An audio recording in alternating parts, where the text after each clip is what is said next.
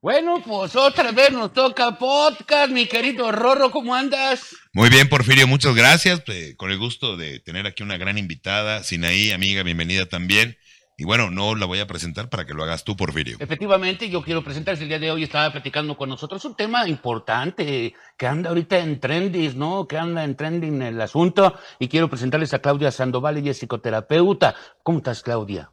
Súper contenta de estar aquí con ustedes. Acerca tantito más. eh, Súper contenta de estar con ustedes. Bienvenida, bienvenida. Clau. Muchísimas Oye, gracias. estamos ahorita echando salud, pues, por cierto, salud a todos, por favor, porque recuerden que en este podcast pues nos la pasamos padre, sí. Por Obviamente favor. nuestras aguas de, de Jamaica, de, De de, tamarindo. de- de horchata, ¿verdad? Mm. Ay, quedó fuerte la de horchata, bueno. En fin, estamos ahorita platicando de, de lo que es la Casa de los Famosos, eh, que ha estado pues aquí en lo que es México, eh, pues obviamente causando furor entre todas las personas de muchas edades, claro. Pero hay algo importante que, fíjate que allá adentro hay un chorro de personalidad y de...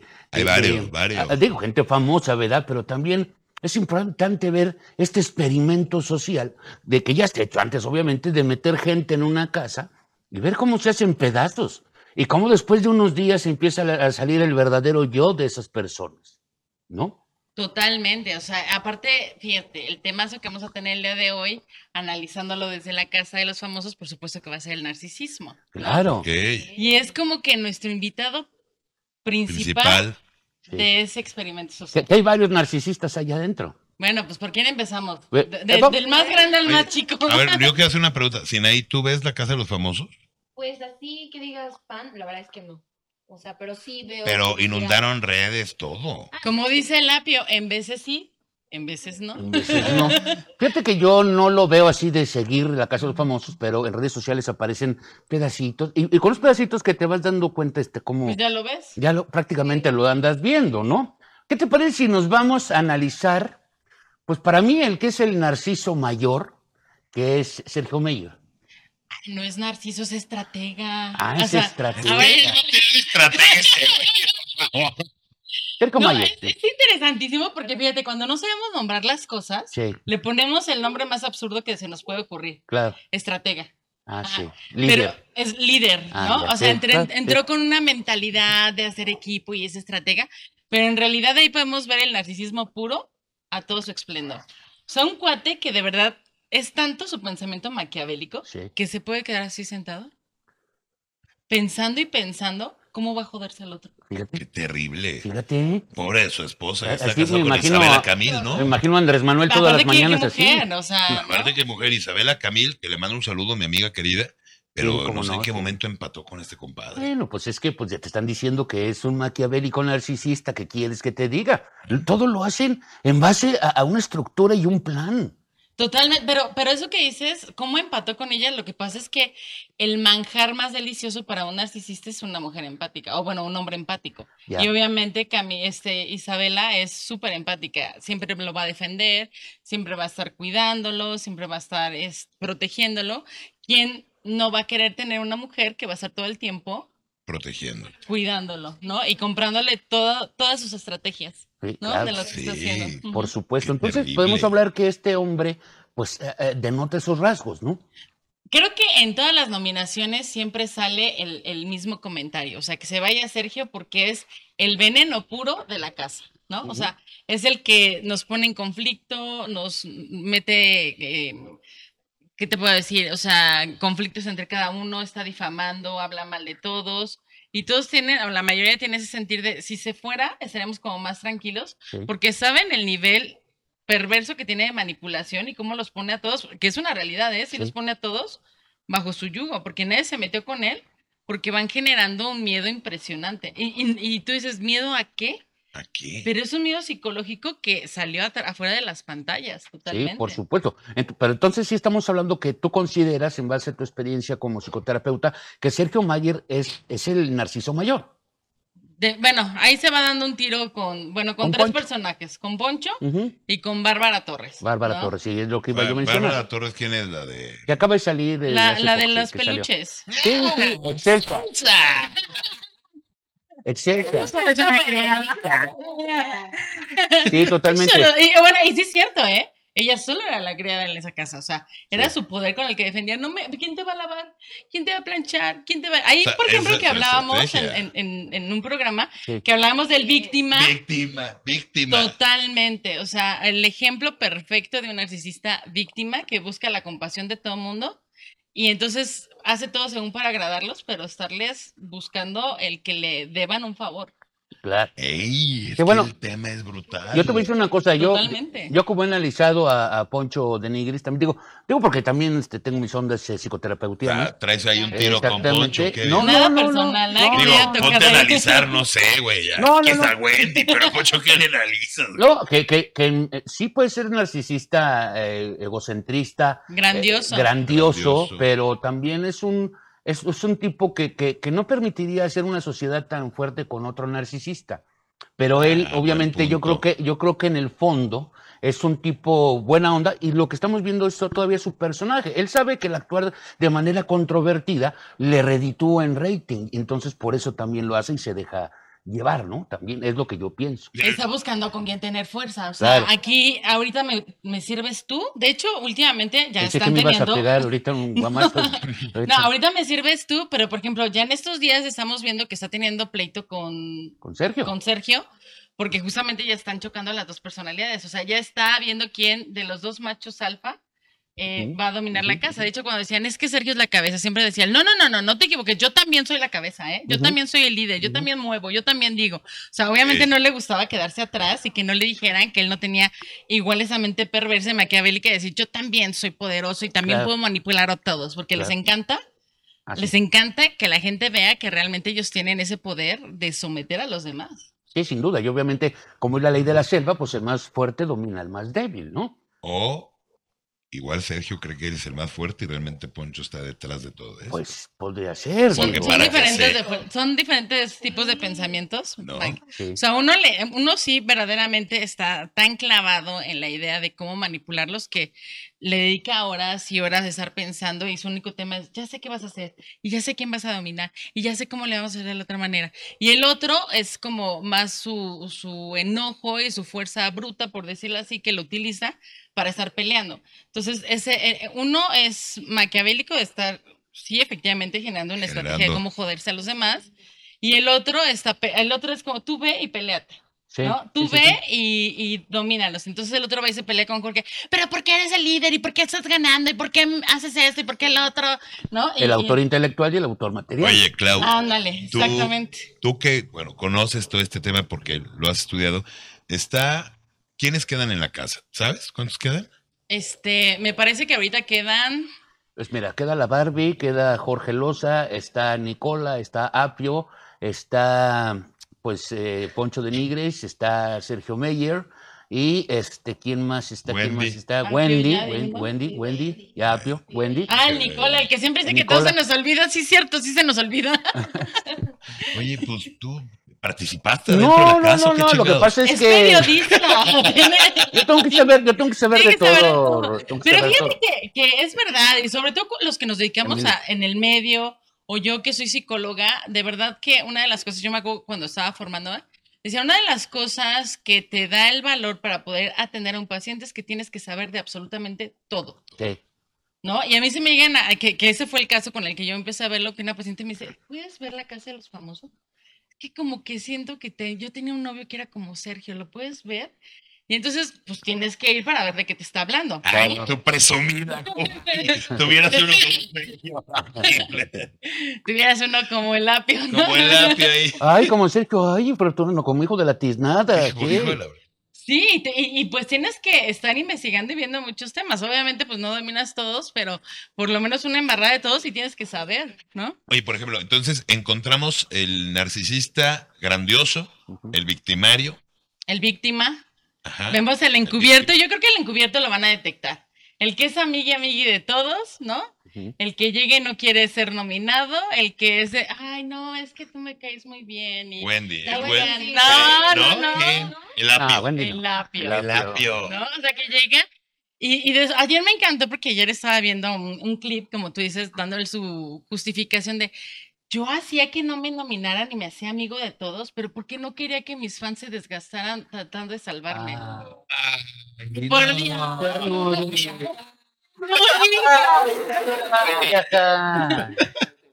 qué Sí, o sea, ¿estás de acuerdo? O sea, Sí, ahí claro. vemos el claro ejemplo de un encubierto. Parece buena onda, todo el mundo se lo quiere, tiene un gran corazón, ¿no? Oye. Pero cuando puede, ¡pum! Da por abajo. Voy a, poner, ¿Verdad? voy a poner una pregunta bastante controversial sobre todo, que, que, que sí- que a veces pasa, porque esto también se da en un grupo de amigos o de amigas. Sí, no, totalmente. Te aparece la amiga que es la manipuladora, eh, eh, la amiga que no sé es qué, eh, y también amigos, eh, entre grupos de amigos y amigos eh, eh, de ambos géneros, ¿verdad? Sí. Y que obviamente hay que saber detectar para saber, ah, ya sé por dónde va, a mí no me vas a venir a manipular, Sí, ¿no? Y hay. Porque eso es un, ese es el experimento social de la es- Casa de los Famosos y de Big Brother y de todo eso. Es correcto. Y es lo más peligroso, porque claro. dejas, o sea, como que ya ahorita dices, me ando con cuidado con el novio, no le cuento tanto, pero llegas con la amiga y le dices, Ay, ay, es que mi familia, bla, bla, y le, y le abres las puertas de tu vida y es, o sea, ella está atrás con el cuchillo, Claro, contándole a todos. lo A que todo mundo. contaste, esperando en qué momento te lo va a clavar. Ya. Y es tu mejor amiga. Eso mejora. Ay, ya. Pero- Pero es que, a ver, yo tengo una duda, por ejemplo, con ustedes, mujeres. ¿Por qué conocen a una muchacha, una chava, a una señorita el primer día y a las media hora ya le dicen amiga? Ay, ya. No, sí. Ay, amiga, ver, ¿cómo crees, amiga? Ay, amiga. amiga. Sí, así son. No, ya no le dicen amiga, ya le dicen nenis. Ah, nenis, o bebé, o bebé, o cosas así. Pero bueno, sí es cierto. Perdón. Bueno, sí es cierto. O sea, Sí, yo sí, lo he visto verdad. mucho. O sea, ¿por qué? ¿Sabes qué? Yo siento que es como que te la encuentras en el baño y, ay, amiga, te ves súper bien y pues ni la topas, pero es como para causar empatía. Es por caer bien, ¿me Ah, entiendes? por sorori- porque- sororidad. ¿no? Sororidad, es que ya somos sororas Son últimamente. sororas, ¿no? Porque nosotros vamos al baño y no, ¿verdad? No. Bueno, no. pero no es la amiga que Bueno. Hola, hola amigo, ¿cómo andas? No, ¿Qué O onda? sea, no es de la amiga, pero es que pasó, Qué bien te ves, güey. No, no, o sea, no. Güey, ¿qué necesitas? Sí, no, o sea, Se te acabó el sí. papel, te, güey. Yo creo que es una buena pregunta porque hemos vulgarizado la palabra amiga o amigo. No, más bien Y la, güey. la han hecho muy normal, ¿no? Sí, o sea, ya es como, como, es verdad, o sea, ya no importa si verdaderamente es alguien cercano a ti o no, y ya todo el mundo le puede decir amiga. Porque nosotros tenemos enemigos, cuates y amigos. Sí. Mm. Nosotros tenemos nenis, Amiga. amigues Amigues, ya. y amigas. Híjole, es que. Y es que aparte, déjame decirte, porque se da esto en grupos de WhatsApp, ¿no? Por ejemplo, grupo Las Chingonas, ¿no? Así. Y están todas, güey, ¿no? Y luego después, grupo Las Chingonas VIP, güey. Ah, ¿no? sí, sí. Y ya sí. son, en lugar de 10, son, son 5, güey, ¿no? Y luego, las chingonas, eh, las únicas, ya son 3, güey. Y se andan chismeando entre ellos. Como, como dice un amigo que les envió un saludo a Los Ángeles, California, siempre hay un grupo de WhatsApp donde no estás, güey. Ujú. Ni modo. Y siempre Y es se va donde hacen generando. pedacitos, ¿no? Y ni modo. Y, y soporte, ¿no? Mira, y pa- para no perder lo que estamos hablando del narcisismo, porque sí, obviamente se da en todos los ámbitos, en la amistad, con hermanos, con, con- entre parejas, Entre parejas. entre madre e hijos. Eh, eh, es una cuestión complicada que muchas veces no logramos, ¿verdad? Pues darnos cuenta que estamos con un narcisista. Pero, pero eso que dices de los grupos va mucho a colación porque es verdad, o sea, como bien dice Ro, o sea, va a haber grupos en los que no estamos invitados y desde ahí nos hace sentir mal. Sí. Y entonces ahí va a haber una, o sea, un empático no va a querer lastimar a alguien. O sea, por ejemplo, si nosotros hacemos, nosotros hacemos un grupo y a mí me va a doler mucho sacarla del grupo porque va a decir, ay, qué mal, se va a sentir excluida, este, no, no hay que sacarla. Y el narciso va a decir, no, sí, sácala. Sácala porque la verdad es que no ¿Sabes nos qué me dijo? bien, Me dijo es no. Me dijo Ah, esto y, y empieza a meter su cizaña. Sí. Bárbara que, que Torres. empati- que empático, que entendamos que empático es poderse poner en los zapatos de la otra persona, o es decir, no hagas cosas que no quieras que te hagan a ti mismo. El empático va a conectar con la emoción del otro. Sí. Entonces va a decir, yo sé lo que se siente y como no quiero, o sea, ya sé que se siente feo y como no quiero hacerlo sentir mal, sí te preocupan las emociones del otro. Y el empático siempre va a ir buscando el cuidar la emoción del otro. Sí. Sí. Y un narcisista siempre va a buscar pasar por encima del otro sin importarle Nah. a quién Nada. se lleva en, en, en ese momento. Ya. ¿Sí me va a entender? Sí, claro. Entonces, en- Conozco, eh, entonces, si a mí me conviene sacarla a ella para que nosotros nos quedamos como grupo, el narcisista lo va a hacer tranquilamente, pero va a llegar y, ay, amiga, es que no soy yo, mira, tienes que Es el entender, grupo, ¿no? El grupo votamos. ya, pues no encajas, pero si quieres podemos seguir siendo amigos, pero por acá estoy como, no, la verdad es que ella no nos No funciona, hay que sacarla del grupo y empieza a armar todo un plan de difamación. Y eso es lo complicado, porque tú no te das cuenta de, y eso es muy perverso, de Sí. que esa persona que aparentemente es muy tu amiga, que te cuida y que está ahí, es el creador o el que está fomentando toda esta campaña de difamación Claro. Que te excluyen. que te excluye. Y entonces eh, ahí viene un golpe muy fuerte de decepcionarte porque dices, ¿cómo es posible si yo te consideraba mi amigo o algo así, que haya sido el autor intelectual de todo este proceso de rechazo hacia mí? Y qué, qué tema, porque sí pasa. O sea, sí pasa. Ah, no, claro que pasa. Lo que pasa es que no nos damos cuenta porque hasta que no eh, nos quitan la venda de los ojos y puedes entender cuando hay un acto de manipulación, sobre todo si eres una persona empática, te cuesta mucho trabajo. Y, y- porque aparte, el empático forma una codependencia emocional de esa persona. Y Ok. cuando tú eres un codependiente emocional, estás prácticamente hecho pedazos. Sí, porque el, el- es muy cierto lo que dices. O sea, no va a haber amor más bonito y más puro que el codependiente, pero va a ser el que más suf- va a sufrir. O sea, esa- ese beneficio va a ser para el narcisista. O sea, padrísimo si se encuentra otro codependiente, por decirlo así, porque los dos se van a cuidar. ¿no? Con su toxicidad. O sea, normal, todos tenemos como ese grado de toxicidad, Sí. pero no con ese grado. a- Aquí, ¿cuál podría ser la diferencia? A lo mejor soy tóxica porque eh, vengo de una familia disfuncional y nunca aprendí a, mm, a hablar lo que yo siento, a comunicar lo que me lastima y entonces me enojo. Ajá, en lugar de hablarlo de frente, oye, me lastimas de esta manera, lo hicimos así, lo platicamos. Entonces, mi toxicidad le dejo de hablar, pero platicamos y ya nos volvemos a hacer como amiguitas, ¿no? Pero el narciso no, o sea, si va a llevar un pensamiento maquiavélico, entonces yo voy a saber que ella va a estar dispuesta a dar todo por mí y entonces yo voy a decir, ah, claro, o sea, ella va a hacer todo porque, por agradarme. No lo voy a ver por el rollo de que ella es este, bondadosa, que ella es amorosa, que ella es empática, sino voy a decir, ella es mi tapete. Entonces yo puedo hacer con ella lo que se me dé mi regalada gana, ella siempre va a estar ahí. Y yo voy a estar abusando constantemente de esta bondad o de esta nobleza. Qué fuerte. Qué ¿No? triste. O sea, ¿sabes cuántas mujeres viven eso todos los días? Sí. Y hombres Y también, ¿eh? hombres también, ¿no? Es a lo que iba, precisamente. Que antes a eso, pues, ha existido siempre. Siempre. Obviamente ya está catalogado, está estudiado de una manera científica. en Está cuestión- nombrado. Está nombrado, pero siempre ha existido. A eso le podríamos llamar, como bien lo dices, eh, eh, el hombre machista, ¿no? El hombre sometedor, misógino, ¿no? Pero hay una gran diferencia entre machismo y macho. Totalmente, como lo es el feminismo y el hembrismo, o hembra o feminismo, es totalmente distinto. También los hombres hemos sufrido en algún momento de nuestras vidas miserables actos. Me han contado. Me han contado, de que aparte déjame decirte que si en algún momento yo identifique a alguna pareja mía como narcisista, pues ella ni por acá se, ubica que es narcisista, Es, ¿no? que es, que es una, una particularidad, ¿no? Eh, pues el narcisista no, no, no requiere ayuda porque no se considera narciso, ¿no? Porque no considera que necesita ayuda. O sea, si yo lo que estoy haciendo es correcto, como por qué voy a tener que cambiar. Si yo creo que lo que te estoy diciendo está bien. Y, y por eso tan desgastante las peleas con ellos. Oye, e- es que lo que estás haciendo me lastima. ¿Pero por qué? qué? Solo te estoy diciendo la verdad. Si, por ejemplo, una pelea que tuvo hablando de la Casa de los Famosos, de, de- de Sergio con esta Bárbara, ¿no? Dos narcisos encontrándose. Y ella llega llorando, y es que mis hermanos y le dicen, no, a ver, espérame, yo no hice nada. Yo no te hice nada, a mí no me vengas a cargar tus muertitos, cuando claro que había hecho todo, toda una serie de situaciones para llevarla al extremo. No quiero decir que la respuesta de ella estuvo bien, pero al final se deslindan y, y- y sostuvo todo el tiempo y convenció a todo el mundo que él no hizo absolutamente nada y que el problema era de ella. Y entonces en ningún momento iba a él tener la necesidad de cambiar. Claro. Es que qué fuerte. Por ejemplo, te hago una pregunta, eh, Clau. ¿Qué elementos, pero suena de repente como abroso, ¿no? Sí, sí, sí, te- no te preocupes. sí. Este, ¿qué elementos consideras o nos puedes arrojar como para ir siendo check, check, no check de el narcisista? Que diga, ¿sabes qué, Rorro? Tienden a ser así, así, así, así y así.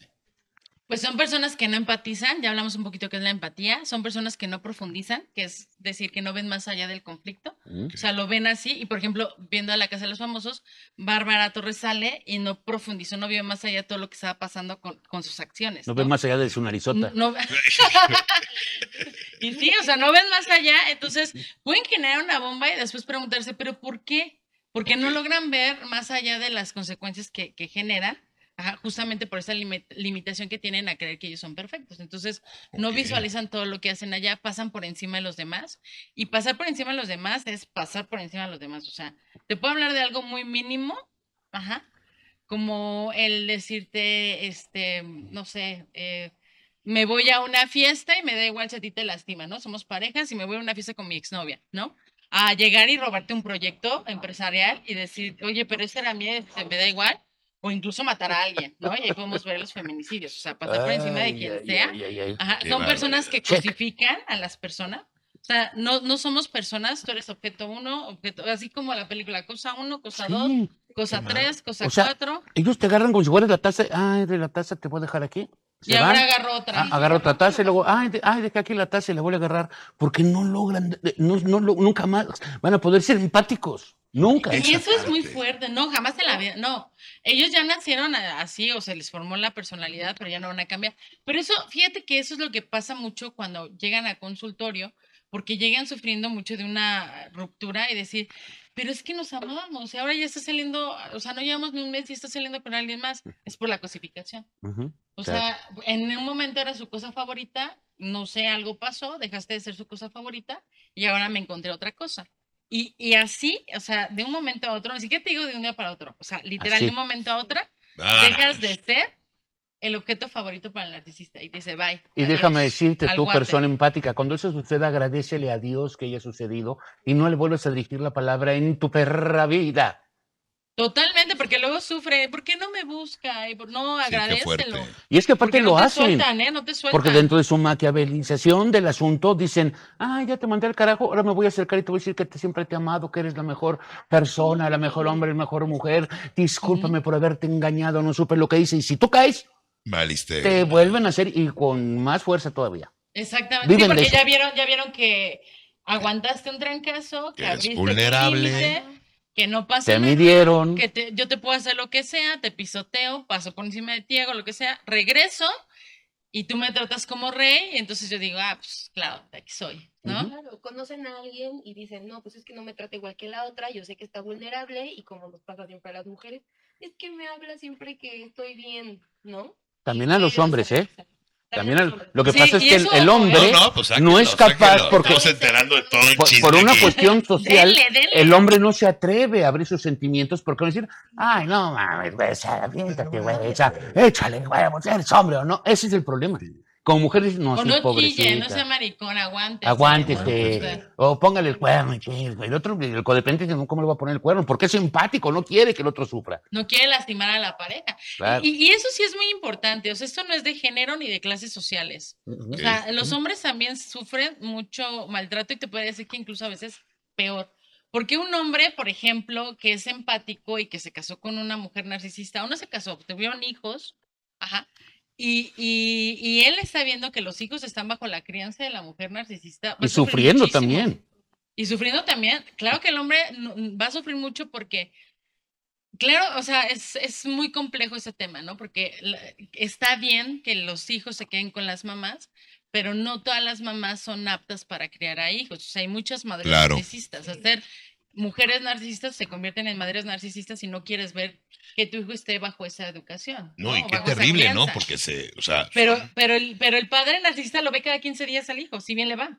Sí. sí. O sea, hay padre, hay, hay madres narcisistas que meten un montón, así me ha pasado en casos, que llegan y no veo a mi hijo desde hace un año, no veo a mi hijo porque ya me demandó de violación, ya me demandó que, que lo maltraté, que ya me demandó que golpeé al hijo, o sea, pero se inventan las pruebas y no permiten no permiten que que lo el vea. papá lo vea. Y eso por es muy peligroso, Claudia, Claro. porque llegan a posicionarse, son, vaya, manipuladores emocionales por excelencia y empiezan a manipular a los hijos en contra del otro padre. ¿Cómo se le llama alineación parental? Es correcto. Y, y eso es terrible, fuertemente penado muy fácil de probar por si alguien lo quiere ir haciendo, que tenga demasiado cuidado, porque es muy sencillo que un juez le diga a un niño, ven, son unos sin papás, con permiso, y se da cuenta. No, y aquí- Y lo meten a un cuarto, ¿no? Eso es importante. Aquí un lo meten en un cuarto.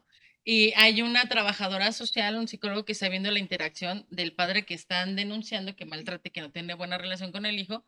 Y ahí va a salir que para nada es lo que están diciendo, una alineación parental. Ojo, van a buscar siempre otros lados por donde irse, ¿no? Para, o sea, si ya están en un plan enfermo, psicópata, maquiavélico de separar al padre del hijo, o sea, van a buscar muchas cosas.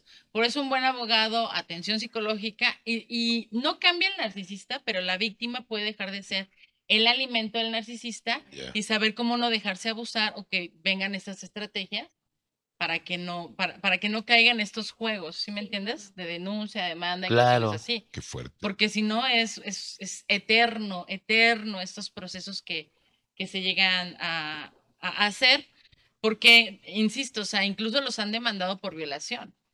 Entonces, Eso ya es penal, o sea, eso ya es de Sí, oficio, sí, es un ya es no es tema- que pueda ella decir, Dar el no, perdón, ¿no? eh, otorgar el perdón, o sea, No. eso ya va de oficio. Bueno, Claro. que habría que probar que se dio.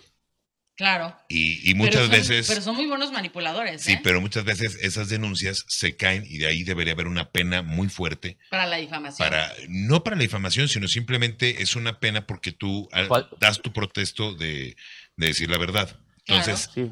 por ende, cuando llegan, ah, te violó cuándo? No, pues ah, ver con el médico legista. A la hora que les toca ir con el médico legista, ya sea por lesiones que se inventaron o por el tema de violación, ya no le entran. Y ahí se caen todas las denuncias, pero rápido, porque se dan cuenta, se da cuenta un médico legista en ese momento que no hubo ningún tipo de violación. A ver, violencia viene de, de- violación viene de violencia. Tuvo que haber violencia para que exista Claro. la violación. Claro. Y eso lo dice dictamina un médico legista. Y obviamente cuando tú juras bajo protesta de decir verdad ante una autoridad judicial y mientes, obviamente también Ah, es un esa- delito. Ahí, ahí es un delito, pero que se tiene que seguir de manera inmediata por oficio por parte de la fiscalía. Ah, ya no. ¿Por qué? Entonces mentiste. Que no lo hacen. Y no lo hacen. Es correcto. Y ahí hay que seguirle. O sea, de verdad e- es, es feo que, que dos personas, y lo, lo dije, que dos personas que se juraron esto y lo demás, se terminen deshaciendo de esa manera. Por ende, creo que es muy importante que acudan a los especialistas para tratar de identificar lo que les está pasando. Porque todo su, su, su mundo es esto, es un círculo pequeño, ¿no? Y Sí. creen que, que, que hay su casita de los famosos, por así decirlo, y, y es terrible que no se puedan dar cuenta de todo el proceso que tienen y, y- y tengan esa necesidad de dañar a la otra persona. Porque es dañar, es quitar. Es, Exacto, es chingas. maquiavélico, es totalmente. Pero fíjate, eso que dices, retomándolo de la Casa de los Famosos, que ese punto es importante por el cual queríamos hablarlo, es el impacto de manipulación que no solo tiene dentro de la casa, o sea, fíjate hacia dónde llega la manipulación, la gente se lo está comprando totalmente. O sea, la gente no ve ese tipo de violencia y los ve como súper guau, el team infierno, ¿no? También. maravilloso, es que ellos sí saben jugar, tú no lo sabes hacer. ¿Y, y cómo? Y aquí lo pondría como la familia, fíjate. El Sí, público claro. es como la familia. La familia que va cayendo en esa manipulación y está diciendo, es que ¿qué no ves que es tan bueno contigo? Que es tan buena contigo. O sea, Sí, sí, sí. o sea, ¿sí me entiendes? O sea, Claro. el público sería como esta parte de la familia o los amigos que se van comprando estos juegos de manipulación y como no logran verlo porque su conciencia no, no se ha expandido, no, no logran entender estos temas. Yo tengo muchos pacientes en Estados Unidos, fíjate, y me han buscado porque incluso una, una paciente de Alemania me buscó y la verdad sí me siento muy orgullosa de que me dijo, he buscado mucha gente que trate de entender el narcisismo en mismo Alemania y hasta que llegue contigo hay alguien que puede entender perfectamente el tipo de manipulación, porque pareciera fácil, pero no es verdad. No. La gente no cree que se está viviendo esta manipulación, ahora ya, o ya se está con, ay, para ti es man- todo es narcisismo. Ay, para ti todo es narcisismo. es. No es narcisista, ¿no? Oye, oye, Y no se valida. voy a Sí, preguntarte algo porque obviamente estamos hablando de la Casa de los Famosos, que es un reality show, pero hay otro reality show que se llama La Mañanera. ¿Tú crees que el presidente es narcisista? Siguiente pregunta. ¿Tú crees o no? El presidente. No, Ah, yo no creo. AMLO, Andrés Manuel López Obrador. Es que yo no creo. Es- Estoy segura. Segura. Ahí está la vamos a dejar, ahí está la vamos a dejar. Eh, Donald Trump fue tu paciente, imagínate, ¿no? Sí, Donald, ¿no? Donald, ¿no? Oye, qué terrible. Está canijo, está canijo. Me encantaría Bueno, lo que pasa es que es muy obvio, o sea, dice un comentario, después te dice que no es cierto, no lo reconoce, no lo sustenta, Busca ¿no? culpables. busca culpables, Culpable. él está bien, todos estamos en su contra, pero sí estamos hablando de una psicopatía porque eh, a- ese sí para que veas, no lo veo, pero también me sale hasta, el- hasta la sopa, ¿no? Sí, Y he escuchado, mm, no sé, hace relativamente poco, a lo mejor perdí la noción del tiempo, una nota donde no sé a qué periódico o a, o a qué este, periodismo le pidió que sacara cuántas notas ha dicho de él en los últimos dos meses. Lo hace cada así, miércoles, ¿no? siempre lo hace, sí. y, y evidenciar que estás hablando mal de mí cuando eso no lo habíamos visto en ningún sexenio. Jamás. O sea, jamás, dile PRI, o sea, yo no estoy a favor de nadie. Una, ¿sabes? Mm, estar no todos estoy. los, to- todos los días chingando en la mañana. ¿Por qué? Porque él quiere a ser Don trabajar. Chinguetas. O sea, no puede ser posible. El Nos está- protagonismo que El protagonismo. protagonismo nos está desgastando. Y lo digo abiertamente porque efectivamente no se Pero había visto en ningún que otro sexenio. todas las mañanas es invasivo. ya, ya. Súper invasivo. Es, es una manipulación. O sea, son los tiempos de Hitler donde te está queriendo de meter la idea Sí. todos los días. Órale, qué duro, Y ya sí. nada más falta que un día nos diga, tenemos que reclutar a tales, ¿no? Porque son nuestros enemigos y empecemos otra vez con las cámaras de gas, Sí. ¿no? sí. Y, y- y toda esa situación porque son mensajes constantes, ¿no? Y es, eso es desgaste. manipulación pura. ¿Y qué, qué, qué, O sea, qué- me qué- tienes qué- que dejar elegir, me tienes que dejar que yo me dé cuenta. Claro. Puedes abrir un espacio en donde, como todo el mundo lo ha hecho, oye, quiero hacer esta anotación donde en X programa se la pasan difamándome, vamos a tener un diálogo, qué es lo que pasa, pero no, eh, mire, date cuenta que él es malo porque está hablando Sí. mal de tu presidente, ¿no? O sea, Y sí es cierto, ¿eh? O sea, yo no creo, yo no creo que haya una persona que todos los días se trate de levantar queriendo chingar a México. no, sí. Ah, no, sí. Oye, No, pero, o sea, o sea, pero con esas ganas de, güey, o sea, no sé, tira la hueva en los pies, haz algo, o sea, pero no, no vengas a tu mañana, o sea, yo no, sé, yo así lo veo. Pero, pero, su, Dan ganas de no, hay veces que uno no se quiere levantar, chingado. pero su ego es tan grande que no va a permitir que eso no pase, ¿sabes? Torre, qué fuerte, ¿eh? Yo, Bueno, independientemente. regresando a la casa de los famosos para no meternos en bronca con la Secretaría de Gobernación y ¿por qué? ¿Qué no, porque aparte ya amenazó, ya anda amenazando y, y bájale de tanates porque si Es que no te va el asunto, porque si tienes pero a ver, vamos a volver a la casa de los famosos, vámonos Si no nos con, con, con Wendy. ¿Y qué onda con Ay, Wendy? Wendy sí es súper empática. Digo, esa, mujer, mujer conecta de una manera Es súper. Ella dice, "Ay, ya las hueva, ya cállate, ya. O sea, ya, ya Sí. hasta ella misma ya llega un punto en que dice, ya cállate. Pero, pero conecta de una manera loco. impresionante. O sea, tiene un, un, un carisma, Carisma, eh, carisma. importante, una manera de, de, de, de expresarse maravillosa, que yo creo que estos están... Se están alimentando, o sea, es súper obvio que se están cargando de, de- de su fama, pero ella misma, ¿no? Eh, Hablando, este, ahí también un clip que vi con, con Emilio, que llegan con mucha, a ver, Poncho, queremos hablar contigo. Es que ya nos da hueva que estés hablando y todo el tiempo estás, qué guapo estoy, se me figura el Johnny Bravo, ¿no? Ah, sí, sí, sí. Y entonces Hola, dice, Hola, nena. Sí, no, y aparte tampoco es, Pero, ay, tampoco Poncho- es la divina envuelta en huevo. Hay hombres mucho mejor que Sí, ella. Cero Igual guapo, que Sergio Mayer. Ah, ¿Se les hace guapo, Poncho? Cero, cero. No, bueno, puede ser que sí. Tú eres más del estilo de Wendy. Ay, cállate, Apio. No, no, no. el- Fight, fight, fight, fight. Oye, aquí vamos a empezar. ¿Putazos? Ok. ¿Putazos? Ok. Ok. No, aquí el asunto que te estoy diciendo es que pues tampoco son la divina envuelta en huevo, diría No, eh, Diego Fernández de Ceballos, ¿no? En su momento, pero digo, Es un güey muy pues, pinche. es sobra- sobradito, Sobrado. así es, de. regio, medio, medio subidito de la chica. Pero mira, yo lo acabo de ver en un clip con el, con, eh, perdón que lo diga, con este, el escorpión dorado, en donde el escorpión dorado, este, se, eh, se empiezan a ligar unas niñas en Los Ángeles y resulta que al momento que las niñas la jaló, el otro dijo, oye, no, espérate, mi esposa, o sea, ¿sí me explico? O sea, cámara. Sí, ¿se ¿no?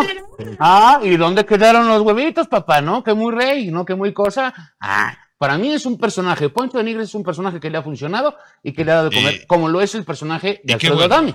¿Y qué- cómo- Ay, no, ese ya es otro. Ese es otro. Ese ya, es un- ya, ya está en Ese otro es un nivel tema de. Para él solito. Es un tema para él solo. Pero es más o menos lo mismo, es No, lo mismo ese que es- Niurka, por ejemplo. Ay, no, Dios No, mío. ya es que- Viven del mío. escándalo, ¿no? Del escándalo. Totalmente. Imagínate tenerla de suegra esa señora. No, Ah, no, no, no, no, no, está medio, no, qué, qué, qué cosa tan más. O de pareja. No, Pero fíjate, Dios. justo- Juan Osorio, así como está de feo, mejor la mandó al carajo. Imagínate Imagínate, nada más. Pero no, fíjate no. que Emilio, su hijo, siempre hace referencia de yo, mi papá me ha enseñado, mi papá me dijo, mi Ah, papá, no. o sea, Ujú. Qué jamás. bueno, Diego. Yo no me quiero meter, no sé si en otra entrevista, pero lo que yo he visto, el niño siempre hace referencia al papá Sí, y no de la mamá. No, o sea, sí. no puede decir, es que mi mamá, o sea, no, yo creo Se que nota- la quiere, la respeta, sí, claro. Sí, claro. pero eh, No es siempre hace, re- no es un ejemplo, no es una O referencia. sea, en pocas No. palabras, Diurka valiste, madre. No, bueno, pues esa es Este- peleonera, esa de- de- echada para adelante. Aguas, ¿eh? Porque al rato nos va, a nos va a comer. Nurka, eres... Ay, ay, ay. A ver, Norca, si estás escuchando este podcast, Poncho de Nigris, si quieres venir, pues vete, compa. Alfredo, dame, vénganse. Sí. Sí, Te invitamos una chela. te invitamos a- aquí. Aquí no nos Ah, das aquí. miedo, ni mucho menos, ¿eh? A los dos nos surtimos. Mira, de los famosos, pero es la casa de los Santana. Aquí con estos te meto la tarascada. Sí, siempre. Ah, aquí, ya. Se incendia el pinche cerro, amigo. Oye, no le busques, pero ¿qué pasa? Sí, sí, que se prenda. Oye, como dice la, la, la, la, la Wendy, ni modo. Que se enoje quien se tenga que enojar. Que se viejo. Oye, yo pienso que ella debería de ganar. Yo también. Yo también. O sea, yo creo que si la ponen a competir de manera real, porque todo esto está manejado eh, bajo las psicologías de personaje, me queda claro que alguien dijo, desde Big Brother, dijeron, necesitamos, cuando escogían los perfiles, pues eran psicólogos que decían, por aquí, por aquí, por aquí, para generar una catarsis al interior de, de- de la casa desde aquel tiempo, ¿no? De mejor el primer Big Brother, de la Chiva y otros más, no sé quién Mm. más venía. Uy, hace años. De Omar Chaparro, ¿no? Omar Chaparro, o sea, Esos yo no pienso que alguien... Hijos, ya sacamos la edad. No, No, o sea, a mí le... No, porque... no, porque- En ese entonces tú veías Dora la exploradora, ¿no? La juegas, sí. Sí, de mo- No, no tenías mochila, güey. mochila, mochila. Zorra, zorra, no te lo lleves. ¡Zorra, yo! Zorra, ¡Ahí voy! zorra, zorra, zorra, Bafú, güey. Ah, ya te lo llevaste. Mochila, mochila. Digo, lo, lo- y lo digo abiertamente porque pues yo pienso que esto está armado para que gane. Si lo sacan a, a- competencia, va a ganar Wendy. A ver, te voy a decir una cosa. Wendy ya ganó. Wendy ya está, cuando salga le va a llover, de mí te acuerdas, Sí. si no ya tiene su, su programa de, ¿cómo se llama este que es? Resulta y resalta. Resulta y resalta, ya lo tiene. El asunto es que esta Ya tiene una mujer, telenovela. que esta mujer, que de verdad a mí me, me fascina porque tiene una gran facilidad, tiene un, un talento nato, una cuestión que, Es que que te agrada. Sí, y, y que pueda salir, cabrón, y decir, y, y cuidado, Wendy, si me estás oyendo. También eres- te invitamos, vente. Sí, vente, Wendy, un día, el día que quieras. Aparte, pues cuando vais a León, aquí te quedamos de pasada. eh, pues obviamente tiene que cuidarse, porque obviamente van a llegar ahí eh, tiburones de la televisión a querer aprovecharse de su popularidad, porque Sí. aparte ya no lo necesita. No. No, ya es popular. Pero con toda esta plática, cada vez que pasa el tiempo me voy sintiendo más como Pedrito Sola, güey. Entonces empiezo como a criticar. ¡Ay, sí, papi! No, sí. Mira, lo que pasa es que muchas veces, a ver, crítica. y yo te quiero preguntar una cosa. No eh, estamos criticando, claro. estamos observando. Ay, yo sí, yo también. No, no, no, Los sí, no, perdón. a todos. Sí estamos criticando, te voy a explicar por qué, Clau, porque cuando uno es artista y se presta este tipo de cosas, tiene que Vive aceptar la crítica y, el, y- y- y el- el que la gente los juzgue, porque para eso están allí, ¿no? Pero yo te voy a preguntar una cosa, ¿qué pasa cuando, cuando hay una relación de pareja, un matrimonio o relación de pareja y hay hijos de por medio? ¿Qué pasa ahí? Porque obviamente eh, eh, eh, cuando hay una persona narcisista, lo que recomiendan los especialistas es el contacto cero. Es decir, ni te veo, ni te contesto, ni mucho menos. Eso está chido, ¿verdad? Cuando pues no hay hijos. Pero cuando hay hijos, la cuestión se complica mucho. Totalmente. Por ejemplo, ahí yo doy muchas estrategias para poder saber cómo veletear, porque es lo único que puede hacer veletear. Veletear. eh, todo, el, todo el ataque que el narcisista quiere hacer, porque son manipuladores por excelencia. Entonces, ellos van a ver qué es lo que más te duele. Entonces, si, si el padre, la madre es empática y sabe que daría todo por sus hijos, por supuesto que va a manipular muchísimo eh, en esa cuestión. Tenía una paciente, ¿no? Que, que me llegó, este, a- así llegó conmigo, en una crisis de, es que se acaba de llevar a mis hijos y me dijo que yo por puta y que era de lo peor, ¿no? Y, y entonces está en un drama. Y le digo, está bien, dile que qué bueno que se los lleva, porque por fin tienes tiempo para estar contigo sola. Ajá, o sea, porque Veleteando, veleteando. veleteando, O porque lo que le quema su pólvora. Eh, Totalmente, que vea que no le duele, porque lo que, lo que él quiere justamente duela. es que le duela y entonces que ella llorara, ay mis hijos, y te voy a demandar.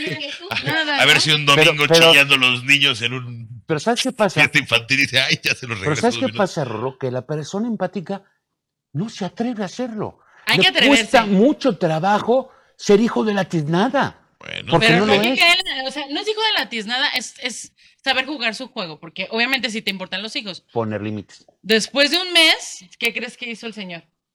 No es que tus hijos tienen que crecer contigo. Ah, Sí. Lo mejor es que los niños estén contigo. Sí, no, no, se lo quise llevar. Entonces ve, porque Sí. vio que no había reacción Sí, y que por- la otra se iba al café. Le dije, Sí. no te ve, no subas al antro, no subas besuqueándote con otro, no. Que te vas al café, cosas que no hacías. ¿no? Que te vas al museo y que se Gimnasio que, buena onda. que te hizo Oh. un bien en lugar de lastimarte. Claro. Y entonces cuando el otro dice, ay, no, es que esta ya sin los hijos tiene más tiempo, esa sin los hijos, no, o sea, se la está pasando mejor. No, pues mejor le regreso a los hijos para Sí, sí. joderla. Lleva- ¿no? Llévate al botanero al niño, ¿no? A ver si cuánto dura, ¿no? El chiste es joder. Y cuando ve que no está jodiendo, entonces, como tú dices, lo primero que tienes que ser como empático es vencer el miedo. El miedo a que te va a hacer algo. Eso es lo primero que tienes que hacer. Vencer el miedo a tal la manipulación que te está diciendo. Que ya no te va a creer que no me quiera. O sea, no es que te pongas perro y que te pongas en el mismo nivel que él a hacer daño, no. Es vencer tu miedo. Eh, eh, yo, yo lo asocio como la película de It de Stephen King o el libro, ¿lo vieron? Ah, sí, O sea, justo se llama It porque eh, es eso. es eso. Y cada uno de los niños empieza a representar un miedo diferente. Sí. Y un miedo no trabajado que hasta cuando son mayores los sigue Exacto. atormentando. Claro, por supuesto. ¿Cómo termina la película? Cuando agarran y le dicen, ¿sabes qué? Ya no te tengo miedo. Es correcto. Ya no te tengo miedo. Se acabó. ¿Por Se qué? acabó. Se Y acabó. entonces en ese momento se destruye It, ¿no? Sí. Y, y así el narciso es como ese It que todos podemos tener. Porque basa su poder en el miedo de la persona Claro. empática. Exactamente. No tengan miedo, tienen No que ser miedo. fuertes. Todos. Sí, sí, sí. Pero obviamente mucha gente no lo es. Te va a amenazar con todo. Sí. Ajá. O sea, yo lo asocio como la película, ¿no? La, la película en un momento que te da mucho miedo, ves el terror, pero cuando lo confrontan se dan cuenta que no era tan poderoso ni, ni hacía tanto Claro. daño como se lo imaginaban. Claro. Que ellos solitos alimentaban el poder de, pues, del payaso, ¿no? Y es Totalmente. mismo, Es, total, es un payaso. Es un payaso. Oye, y hay que partir de la premisa que eh, el, el- el narcisista es una persona con una autoestima en los solos. Totalmente. Insegura. Que te hace. eh, eh, se le llama autoestima eh, eh, este, positiva falsa. O sea, es decir, que se cree que es muy. Muy acá, chingón, muy que tres es muy piedras. bueno, pero en realidad no lo es. Echado para adelante, pura madre. Una máscara. Es una máscara totalmente. ¿Dónde radica su poder? En devaluar al otro. Entonces, constantemente está devaluando al otro para él sentir este poderío que tiene. Se alimenta de la luz del otro. Literal. Destruyéndola, quitándosela. De hecho, hay gente que dice, es que yo era, yo, yo soy empresaria, yo soy eh, autónoma, yo soy independiente, soy fuerte, no sé qué hice ahí. Ay, es que eres el, el, el alimento perfecto, Perfecto. para el narcisista. Sí. Porque cuando te ve destruido, ese es así como dice, o sea, imagínate ver destruido a alguien así. Yo me acuerdo justo que tenía una pareja que él era español y ya. ¿Tú? Sí, sí, sí. Ahí empezamos Ahí con empieza- cosas fuertes. Y ahí empezó donde me, fue mi interés por, por conocer el narcisismo, porque yo llegué y decía, yo sé que ese cabrón me hizo algo. Ujú. Aún siendo psicóloga, o sea, sabía la manipulación, le dije, pero no termino de nombrarlo. Claro. Y fue cuando empecé a especializarme porque absolutamente nadie sabía de todo eso. Te puedo decir que soy de las primeras que empieza a lanzar videos en YouTube hablando del narcisismo, ¿no? Ya después eh, me abrumo tanto de trabajo que la verdad casi no subo videos. Quiero decirte que ¿No? lo que sé del narcisismo es por tus videos, ¿eh? Ay, qué padre. Porque me he empezado yo a, a- a- eh, eh, a documentar, obviamente. empecé que a reflejar. Sí, también, también. Yo no tengo pelos en la lengua, también. Me he Todos empezado a hemos vivido reflejar. una relación narcisista. Eh, eh, eh, o, o- o- o no nos hemos dado cuenta. o no nos hemos dado cuenta. No sé, la verdad es que jamás me importaron. No, Se me recuerda a alguien. sí, sí. No, pero me acuerdo que ah, eh, estábamos en en Europa, vivíamos en el norte, en el País Vasco, entonces siempre está lloviendo, está oscuro. Me acuerdo mucho de esa imagen que ahí fue cuando me cimbró y fue como que medio desperté, porque ya sabes, toda destruida así en la silla, nada, Devastada. loca, devastada. Y me dice, ¿cómo te destruí, verdad? Eso Pero no me resonaba en ese momento, me resonó años después, bueno, poco tiempo después, cuando dije, sí, este hijo de la chingada me destruyó, ¿no? ¿En serio? Porque entran de una manera, o sea, como dices, o sea, entran a destruir, a hacer pedazos Qué fuerte. emocionalmente. Oye, Tina, ¿y tú, tú has tenido alguna experiencia con alguna persona narcisista? Sí, no, no. ¿Sí? ¿Y qué tal? ¿Y qué tal? A mi corta edad. A mí con- también 24 años, ya pasó por varias Eres una bebé. Pero eh, ya... Ya ya pon atención, ya pon atención. Yo ya estoy escuchando los, los consejos, pero sí, yo he tenido, mi última relación justamente fue un narcisista así, horrible, manipulador, que si yo salía, ¿a dónde vas? ¿Con quién vas? ¿Por qué vas vestida así? No, es que no te creo, ¿sabes? O sea, yo me considero una persona bastante empática y pues obviamente yo no me daba cuenta que este güey estaba de que súper alimentándose de mí y gracias a esta experiencia que lo estoy trabajando, me he vuelto muy cerrada con mis emociones. Porque precisamente no quiero que el día de mañana que yo vuelva a estar en una relación Es vulnerable. sea vulnerable. Vulnerable. Porque no terminas de conocer a una persona, No. Nunca. Y ese es el Nunca. miedo que yo creo que conozco varias niñas, niños, niñas, chavos, que tienen ese mismo problema. Y Ujú. cada vez se va haciendo muchísimo más común porque, pues, o sea, no, no que no nos, no nos damos cuenta. O sea, nos enamoramos. Ahí estamos en la pendeja, ¿no? De que, ay, no, es que sí me quiere. No es cierto. No. Es solo puro químico. ¿O no? Mm, Sí, o sea, yo, es que ahí sería otro tema hablar del ciclo del abuso narcisista, ¿no? Que, que es, que es largo y que es interesante nombrarlo, o sea, te puedo decir así rápidamente, que entran con el loving bomb, que es mucho bombazo, entonces Sí. químicamente sí nos drogamos, o sea, Sí, químicamente si brutal. llega tanto, pum, amor, amor, amor, entonces imagínate, eh, este, excitocina, serotonina al tope, Chocolate. entonces estás, estás así Sí. extasiado y dices, sí, sí, sí, sí, sí, y entonces te pierdes. Por eso ellos le entran con todo al principio en el bombardeo del amor, ya que estás, ya que metiste las cuatro, ya empieza la etapa de la devaluación, Sí. que es cuando empiezan a atacarte. Luego empieza el El descarte, que es gaslighting. cuando les, ajá, exacto, empieza el gaslighting, todo eso. Después viene el descarte, pero es cuando les gusta como jugar a terminamos y tú no, por Ay, favor, qué no. No, sí, terminamos y tú no, por favor. Entonces ahí dices, terminamos me y vete la chingada y vas a ver que va a regresar. Ajá. Sí. Ujú. Ya después, hacen- eh, ya cuando tú dices, está bien, no quieres regresar conmigo, me voy a recuperar, voy a agarrar mis pedazos. Entonces él te agarra y te hace el juguete y te dice, no, está bien, voy a ir a terapia, voy a cambiar, voy a hacer esto, y ya te empiezan a hacer las promesas. No, locas. oye, espérate, pero los llevas a terapia. Es que los llevas a terapia y dicen que el terapeuta es un idiota. Ah, sí, que Totalmente. Sí, no, no. Y no vuelvo a ir a la chingadera eh. esa porque está estúpido. Yo le enseñé. No sabe lo que está diciendo.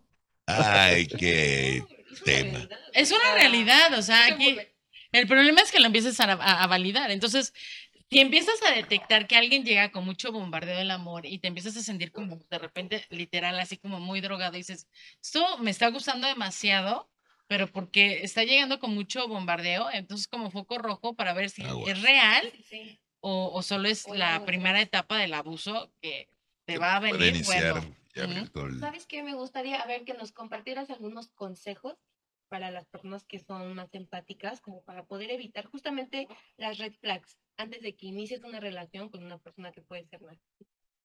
Cuando, bu- bueno, consejos no, pero algunos, algunos criterios que pueden evaluar, ¿no? Que pudiera ser, el primero, o sea, cuando inicias una relación, si llega, fíjate, a ver, si llega y te empieza a decir, es que en mi relación pasada sufrí demasiado, pero que no sea de que él se, se vanaglorea, ¿no? Sino, o sea, Se victimiza. Víctima. que se victimiza, ¿no? Entonces, es que yo era tan bueno y yo la cuidaba un montón y yo no sé por qué no validó todo lo que yo hacía y yo sufrí tanto y mira, yo cuidaba a los hijos y ella no le importaba si iba de borracha. Ya cuando empieza a hacer ese tipo de Dices, difamación, o sea, a ver, y todas tus exnovias, o sea, todas, Sí, resulta, o güey, sea, y y todas, todas. ¿No? O sea, ya de ahí ya dices, no, ¿por qué? Porque el empático es rescatador por excelencia. Entonces va a llegar y va a decir, ah, si las otras no te valoraron, yo sí, yo te cuido, ¿no? Entonces, por ahí llegan perfectamente para que el empático se apiade del otro y Ojo, diga, está buena no te esa. preocupes, yo te voy a cuidar, ¿no? Si de repente al principio son muy presentes, "Ay, yo te acompaño, yo estoy contigo, este, yo voy a, tu- a tu escuela, te espero, son súper eh, tolerantes, buena onda, ya dices, hay algo raro, o sea, muestra tus, rela- tus emociones reales, ¿no? Sí, pero igual trae otras intenciones, nada más. Mira, para darles un, un ejemplo más o menos de lo que yo considero, tú eres de experta, obviamente, y me dirás si estoy bien o mal, es aquella persona, hombre o mujer, que de repente estás en una cena y, y te empieza a atender a ti, que eres su pareja, como si fueras el rey de la casa. Ujú. ¿Qué se te ofrece, mi amor? No, no, no, no, no, no, no te pares. No, no. Trae no, las no. viandas. Pe- pe- permíteme, yo te traigo. ¿Cómo estás? ¿Quieres tu cubita? Sí, te la ahorita vengo, mi amor. Que no tenga ni Y- parar, y- güey. y- pero porque hay invitados, ya cuando son Sí, los invitados te dicen, sí, no. a ver, hijo de la tisla, la última vez que te atiendo, la próxima vez te pones... Dices, ¿qué pedo? ¿Por qué me está hablando así, güey? ¿Qué, qué hice? O lo va a ocupar en otra situación donde va a decir, yo siempre te atendía. O sea, Sí. o, Ah, o- o- o tú al principio, obviamente, en, en- en esta evolución normal del amor, no te vas a enamorar en una semana. No. No, no te vas a enamorar así en un mes. Y ellos, obviamente, al principio es mucho bombardeo del amor que ellos se enamoran al segundo día. Es que yo te amo, ¿no? Entonces de repente te ¿Cómo? cae así. Pero al mes ya empiezan ellos a, ser un poco fríos y entonces tú, no, ven, vuelve a ser como Sí, eras. exacto. No, acuérdate que yo te quise un montón, pero tú no me quisiste. Yo te atendía y te llevaba la copa, pero tú no lo, tú no lo aceptabas y no lo veías, Sí. ¿no? Y entonces te le empiezan a cantar, Tar. ¿no? Sí. Y empiezan a decir, entonces tú dices, pues, mm, sí, sí, es cierto, yo no era atenta. Pues claro que no, porque llevas apenas una semana y pues no le ibas a entregar todo, estás apenas Hey, relacionándote. ¿estás bien, güey? Es que, sí, porque estoy, es que estoy ávido del cielo. Por ejemplo, por ejemplo, a ver, está poniendo chingón esto.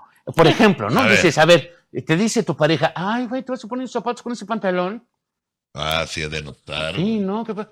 Te ves de la... Tienes nada, te ves terrible. No, no, Sí, cámbiate, sí, esto no combina, la chingada. Y no lo hacen porque tú te ves bien, sino para que no digan, ah, o, o por ejemplo, es que tu pantalón está arrugado, o tu camisa, planchala. Te lo dicen para que la gente no diga, esa mujer no le plancha su camisa o no está al pendiente de su Claro. esposa. O su hijo lo lleva bien arreglado. No para que el niño se vea bien, es para que no digan, ay, la mamá no lo cuida. ¿Sí me explico? O lo O cuida para- mucho. No, para que lo le cuida la mucho. mamá es excelente. Es una mamá Mira, una maravillosa. mamá que le trae impecable a su hijo, trae Sí. impecable al marido, trae impecable todo. Mira, Impecable mis dientes. podría ser como en la serie de Candy, no sé si han visto. Ah, sí, Candy. Tú no sabes lo que es Candy, tú te quedaste en No, de. Candy, una, una película de una asesina serial. Ah, no, esa no la vi, no. Ah, no, Candy, Candy, no. No, No, Cándida. Pero, está- pero. Abuelito. No, este es Remy. No. No, es Katie. Ah, digo, ¡Ay, ¡Ay, ajá! Es que, Nos confundimos por, por todos bueno, lados, güey. ahí es Irlanda. Bueno, ya. eh, Pero lo pasa pueden ver, que es una mujer que eh, va a la iglesia, cuida a los hijos, cuida al marido, una asesina serial. Una sí. asesina más bien. Ay, hijo de la durmiendo con es el enemigo, cabrón. Durmiendo con el enemigo. Ay, ¿Candy, ¿Sí? Candy se llama? No, Candy, Candy, ya, ya- Candy, así, Candy era la así se hacen los Se chistes. y- Candy. Creo que solo se llama Candy. Candy. La voy a buscar. Sí, te mando el link porque no, no, no me acuerdo No, así. yo me paso viendo Discovery Channel, vecinos asesinos. No, bueno, pues ahí te ves, este, mujeres asesinas y esas cosas está medio complicado, ¿no? Sí. Oye, pero por fin estás bien emocionado ahorita. Sí, ¿Qué otra es un- cosa, fíjate que me apasiona lo que todo lo, lo que es este, todo lo, lo que es la relación eh, eh, interpersonal es algo muy complicado. es Claro. Y algo- aparte es el día a día, o sea, aparte mucha gente no quiere trabajar psicológicamente, decirte, amigo, date cuenta, la psicología eres tú. Sí. O sea, Sí. y psicología entra en todo. Entonces, no quieres trabajar esto cuando es lo que te lleva a relacionarte en todo, a crear un buen negocio, un buen programa, o sea, todo, porque oye, tiene pero- que ver con la psicología. Y es que hay narcisistas que son tus jefes. También. También, mira, Ahorita nos centramos un poco a, a- a- a A la relación de pareja, parejas, pero pero, no. tú tienes a un narcisista como jefe, puto, te va a traer de su... Pues te ¿qué te dejaste. digo? No, bueno, lo puedes ver en la religión, cuántas sectas no se han creado. Es que hay unos temazos. Uh, sí. Oye, no, tienes que regresar, ¿eh? Porque, sea, sí, cierto, nos centramos en, en la cuestión sentimental. Acuérdate de que pareja. eh, esa pareja también es el mejor empresario y tiene gente... su- hermano, todo. Todo. Pero Presidente de la República. no te vayas tan lejos, carajo. Por favor. No, Hombre, pues, ese güey agarra de todos sus secretarios a gente empática para decirles, se hace lo que yo digo. Sí, sí, está bueno. Ya no quiero hablar de ese señor. Ya, ya, ya aparece en todos lados. Oye, Clau, ¿cómo podemos eh, contactarte, la gente que quiera ver? Porque aparte, déjame decirle que ella da terapias, obviamente, eh, eh, en línea, por a través de Zoom, etcétera. ¿Cómo Correcto. podemos contactarte? Bueno, me encuentran en mis, en mis redes sociales como psicoterapeuta Clave Sandoval, Facebook, YouTube, Instagram y TikTok. Eso, mero. Oye, qué padre, de verdad, tenerte aquí, Clau, este, disfrutarte, ¿no? Abordar este tema desde otra perspectiva, ¿no? A pesar de que eres una gran profesional en todo, en todo lo que haces. Bueno, también jugamos a, a- a divertirnos mucho, nos hemos divertido mucho, ya ¿Y pasó. ¿Qué quieres ir al baño, güey? Porque estás No, bien- pues es que no sé. Ah, ya, ya, ya. ya. Está es. nervioso. Estás nervioso, sí. Estoy nervioso. Es que ya me traes así jodido con él. Pero agradecerte, por supuesto, que hayas venido a acompañarnos este podcast. Muchas gracias. No, gracias a ustedes por la invitación. Sinaí, gracias. No, ustedes, por favor. Por favor, por favor. Tú, a Clau, no nosotros. Yo como- Oigan, y recuerden. Oigan, la, la- la verdad que la pasamos muy padre, lástima que bueno, se nos está acabando el tiempo, pero quiero recordarles que si quieren poner en contacto con nosotros, pues nos manden un correo electrónico a ayahavideo.gmail.com. Ahí vamos, si quieren tratar algún tema en especial, pues lo tratamos, mi querido Rorro. Sí, muchas gracias. También este, les compartimos pues, nuestras redes sociales como Rorro G. Santana en Instagram. A mí me encuentra como el Indio Porfirio Oficial MX en TikTok y también como Javier Garzán con X, Javier Garzán en TikTok y también si me encuentra en Instagram. Este, Bien, Sí, na- amigo. A mí me encuentran como sinaí.car en Instagram y en TikTok también. Y que no sé, no me gustaría darles, mandarles, como siempre les mando a todos mis amigos gringos, un kiss. Exacto, ¿no? Kiss. Y síganos también, estamos a través de todas las plataformas, obviamente Spotify, Amazon Music, A- Apple eh, Music, también nos encontramos en Radio. iHeartRadio, también YouTube. todos los donde encuentren podcast, ahí vamos Google a estar. Play, Y si Amazon. les gusta, obviamente, los temas que estamos tratando y obviamente la forma en que nosotros lo abordamos, pues no se agacho, recomiéndenos, comparta todo. Y si no y quieren molestar a alguien, pues también. No, sí, no, sí, también, sí, sí, mándeselo a sus amigos. Compárteselo a los amigos, si, si les cae mal, pues mándeselo a sus enemigos, no hay ninguna bronca. comparta. Sí, y si no, pues en su momento discretos. Muchas gracias, Clau. Muchas gracias a ustedes por la invitación. Muchas gracias. Bueno. Ay, Cuídense mucho y salud, señores y señores. Nos vemos luego en el próximo, en el próximo episodio. No se lo pierda, por favor. Vamos a ver de qué hablamos, porque estás de la chingada todo esto. Ay, pinches narcisistas, de veras, no será. Ay, no.